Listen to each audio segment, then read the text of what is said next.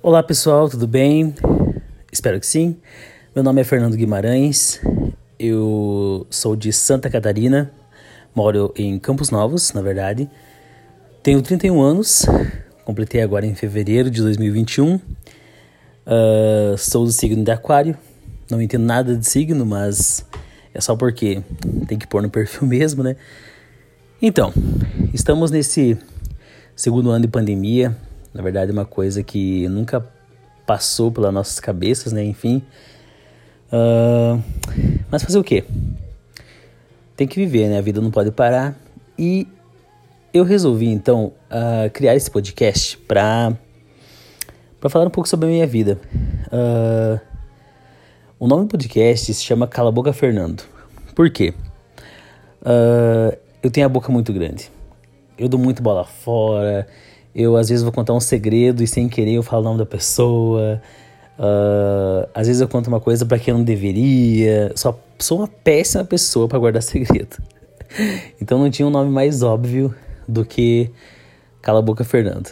E enfim, esse primeiro episódio eu vou contar a vocês um pouco da minha história uh, de como me assumi gay. Sim, é, eu sou homossexual me assumi não faz muito tempo, por mais que eu, eu, eu sempre soube que, que, que, era gay desde que nasci, mas eu me assumi um pouquinho tarde. Então vou contar para vocês hoje, resumidamente, como foi que eu me assumi. Até para vocês me conhecerem um pouco melhor. Nesse podcast eu quero tratar de vários assuntos com vocês. Eu amo cultura pop, eu gosto de falar sobre política, eu gosto de falar sobre movimento LGBTQIA+, eu gosto de falar sobre vários temas e sempre que eu quero debater com alguém, eu detesto quando estou criando uma ideia e alguém me interrompe. Então, a ideia de um podcast é que você pode se expressar e as pessoas simplesmente ouvem. Ao final, elas podem deixar opinião, falar o que elas quiserem, mas eu acho que quando a gente pode falar sem ser interrompido, as, as ideias fluem e a gente consegue se expressar melhor. Então, continuando, eu nasci aqui em Campos Novos mesmo. Campos Novos é uma cidade de 30, 32 mil habitantes, fica no meio oeste catarinense. É uma cidade muito fria, na verdade. Nós temos aqui um veranico que acontece de dezembro a fevereiro, mais ou menos. O resto do ano é um pouco frio. Temos um inverno que é abaixo de zero grau. Uh, as pessoas daqui reclamam do frio, mas a gente tem que estar acostumado. Quem nasceu aqui, infelizmente, é do frio, né? E desde que eu me lembre, desde que eu me, me recordo, eu sempre fui uma criança viada, sempre, sempre, sempre. Sempre gostei de brincar com meninas, do universo feminino. Uh, eu só me tocava, me tocava, é, não sei se é essa palavra, mas eu só me dava conta de que algo estava errado quando alguém me chamava atenção. Por exemplo, eu tava brincando de boneca e alguém falava assim: você não pode brincar de boneca porque isso é coisa de menina. Eu tava. Eu tava, sei lá, uh, brincando com as meninas de casinha e, meu pai vinha e me repreendia. Então, de um lado eu não entendi o que estava acontecendo, de outro eu comecei a, a, a me retrair. Mas eu não deixei de viver a minha infância, eu creio que aproveitei bastante. Foi uma infância que eu brinquei bastante. Eu tinha, sempre fui rodeado de primos. Tenho mais três irmãos, então foi uma infância bem vivida, bem aproveitada, diferente dessa galera de hoje em dia, né, que já nasce com o celular na mão. Eu fui conhecer celular, eu já deveria ter uns 15 anos, sei lá. Foi logo no início, assim, da, da do auge da tecnologia do celular. Já existia antes, mas não era muito acessível. E, e enfim, sempre fui uma criança viada. Uh, até eu entrar na, no fundamental, até a sétima série mais ou menos, isso não me afetava. Uh, brincavam comigo, riam da minha cara, mas eu nunca levei muito a sério, até porque eu era criança, né? Mas quando eu tive ali uns os meus 12, 13 anos, o negócio começou a ficar meio sério. As pessoas começavam a, a me xingar, me chamar de gay, me chamar de bichinha, enfim, e eu por um lado, sempre não entendia o que estava acontecendo. Várias vezes cheguei em casa, falei pra minha, irmã, pra minha mãe assim, mãe, uh, eu tava chorando, falava, estão me chamando de gay, estão me chamando de viado, e eu começava a chorar. Minha mãe dizia para mim não ligar, que eu não era, enfim. Mas foi. Quando eu entrei no ensino médio, foi que a coisa ficou mais mais forte, na verdade. Foi quando eu me entendi como homossexual. Sabe quando você se toca que que nada mais pode ser feito, que você é gay e pronto, que você quando, quando, eu, quando eu percebi que algo estava acontecendo, eu entrei numa depressão. Eu tinha uns 14 anos. Como eu sou de uma família, como a maioria, como a maioria das pessoas são, uma família meio conservadora, bem religiosa, de início eu me assustei. Eu me descobri homossexual. Foi meio que caiu a ficha. Se por um lado eu estava feliz por ter me entendido, o, o que assusta um pouco, por outro, eu estava triste porque eu vivi. Eu nasci nos anos 90. Minha infância foi no auge do preconceito. As pessoas riam e tiravam sarro dos homossexuais todo o tempo. Então eu pensava que a minha vida seria apenas, sei lá, apenas tristeza. Eu não queria. Quando eu me descobri homossexual foi quando eu quando eu tive uma depressão, uma crise existencial, eu não posso chamar de depressão porque foi uma crise mesmo, que eu não queria aquilo para mim. Eu falei, se não, vou lutar contra e tal. Foi quando eu tentei namorar com meninas, tentei me enturmar com garotos, jogar bola, eu jogava futebol de areia, eu tentava, eu tentei, juro pra vocês, do fundo do meu coração, tentei me enturmar. Claro que não ia dar certo. Hoje eu tenho essa concepção, mas quando eu era quando eu era adolescente, quando eu era um, um, um pré-adolescente, eu tinha essa ideia de que eu poderia lutar contra. Algo que nasceu comigo e que as pessoas julgam ser errado. E eu imaginava que poderia lutar.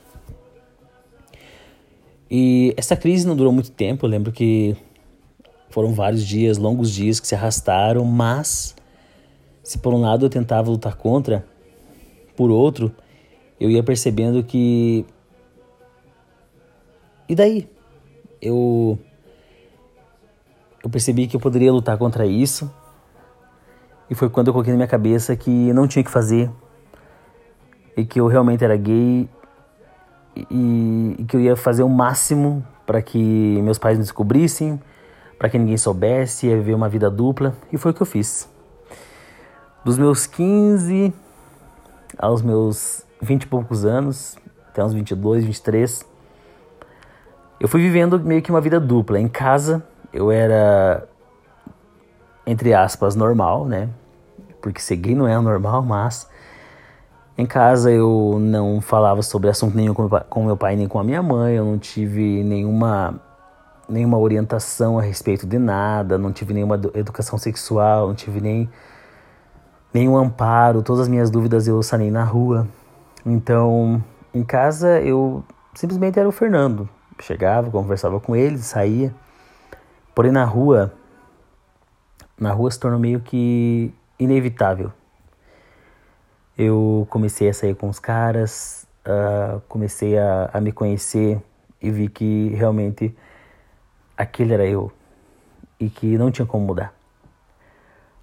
Uh, durante minha, minha adolescência, juventude, a minha mãe sempre jogava verdes, assim, por exemplo, tinha um casal gay na novela, eu lembro até hoje daquela novela, se eu não me engano, não lembro se era Amor à Vida, que tinha o Félix, mas provavelmente era essa. E eu lembro do primeiro beijo gay na, em, TV aberta. A minha mãe, ela usou uma frase assim, que ela falou, ai que nojo e tal, e, e foi ali que eu olhei e eu percebi assim que, que isso é uma batalha. Mas foi ali também que eu percebi que alguma coisa, o universo estava conspirando para que as pessoas começassem a, a entender que isso era normal. E eu percebi ali, nesse justo momento, do primeiro beijo gay numa TV aberta, que eu não precisava mais me esconder. E foi quando eu decidi que ou meus pais me aceitassem ou não, mas que eu iria me assumir. Eu tava com 20 e poucos anos já. Comecei a sair com alguns amigos, todos gays, porque a melhor coisa do mundo é quando você tem uma turma para você sair, para você ser quem você é mesmo. E e aí eu comecei a me assumir aos poucos. Eu lembro que quando eu contei para duas amigas minhas, assim, que eu considerava melhores amigas na época, a Dani e a Juscelane, e ambos me apoiaram. Era algo assim que, na época que eu me assumi, era muito difícil alguém se assumir. A sensação de você falar para alguém que você é gay, cara, é, é, é imensurável. É, você tira um peso toda a consciência, você se liberta. É, é mágico quando você fala para alguém assim, ah, eu sou gay, e a pessoa te apoia. Por isso que as primeiras pessoas que a gente deve contar são nossos amigos. Eu demorei até encontrar pessoas que eu pudesse confiar, mas quando eu encontrei, foi a primeira coisa que eu fiz.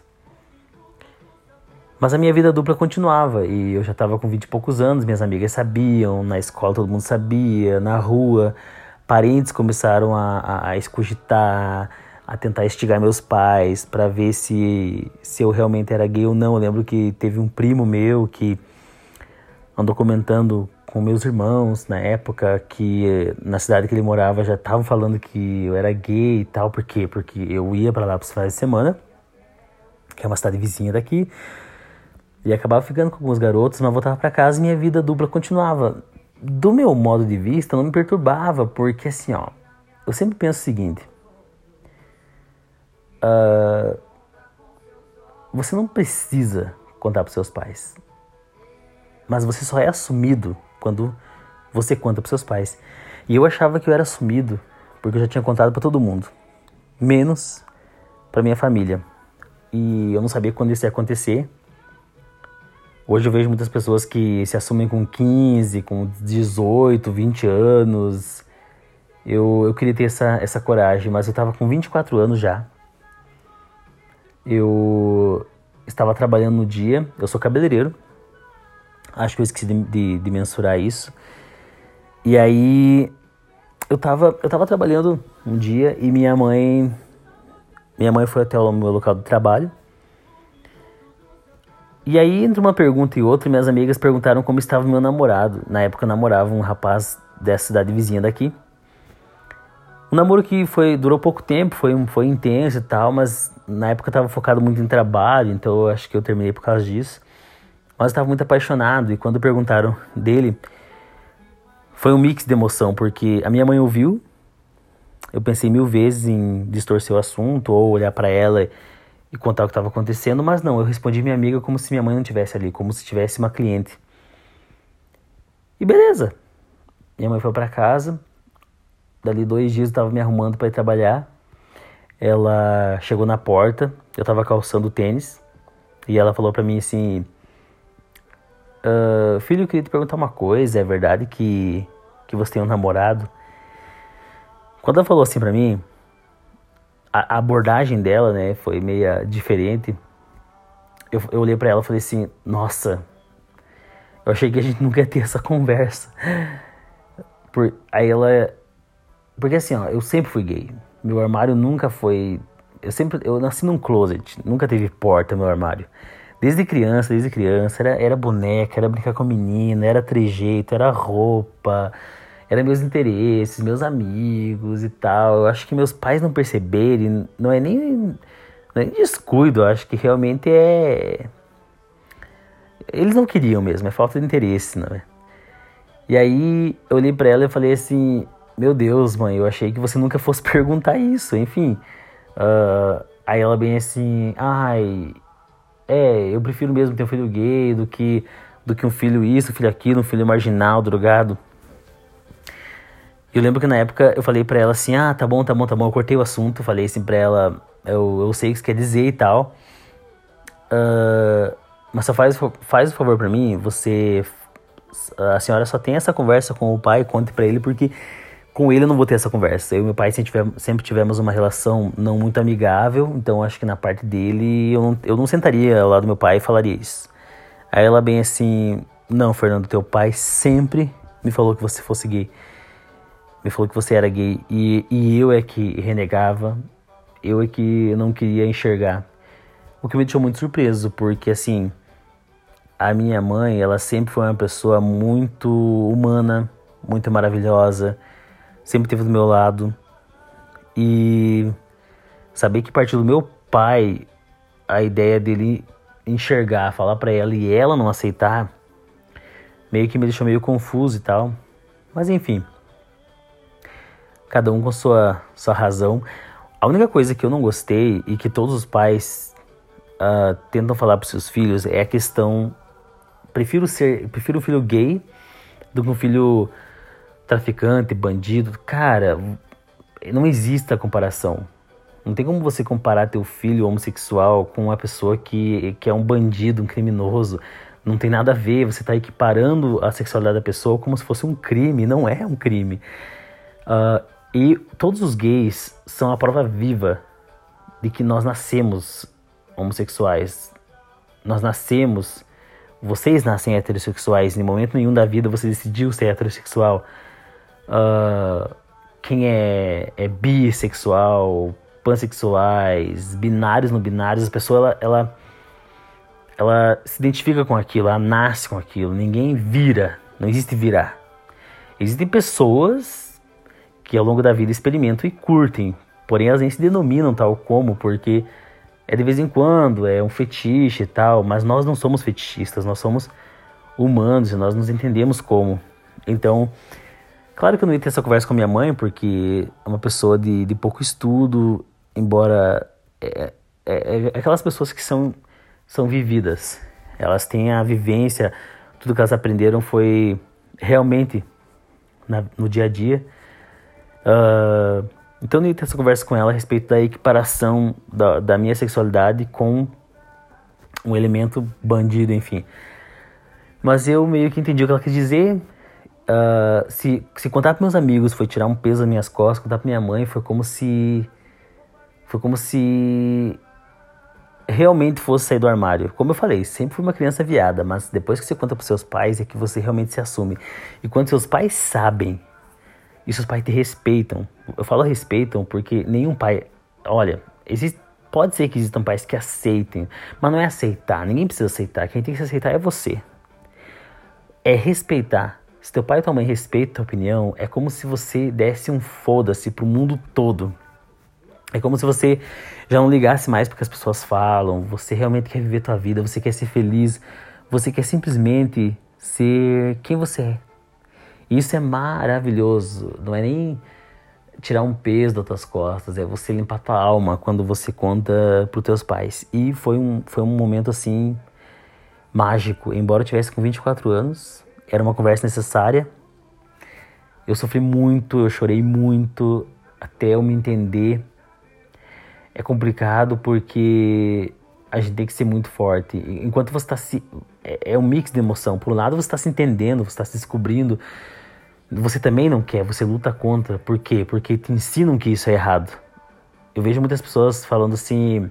É ideologia gay, ideologia gay, ou uh, ensinar errado nossos filhos. Cara, não, é muito pelo contrário. Eu estudei. Todos os gays já estudaram, então a gente pode falar: não, o sistema educa as crianças para serem padronizadas pessoas heterossexuais. Eu sofria muito porque é como se eu não, não me encaixasse no mundo. Minha felicidade foi quando eu tinha 18 anos e encontrei um outro cara que era gay também.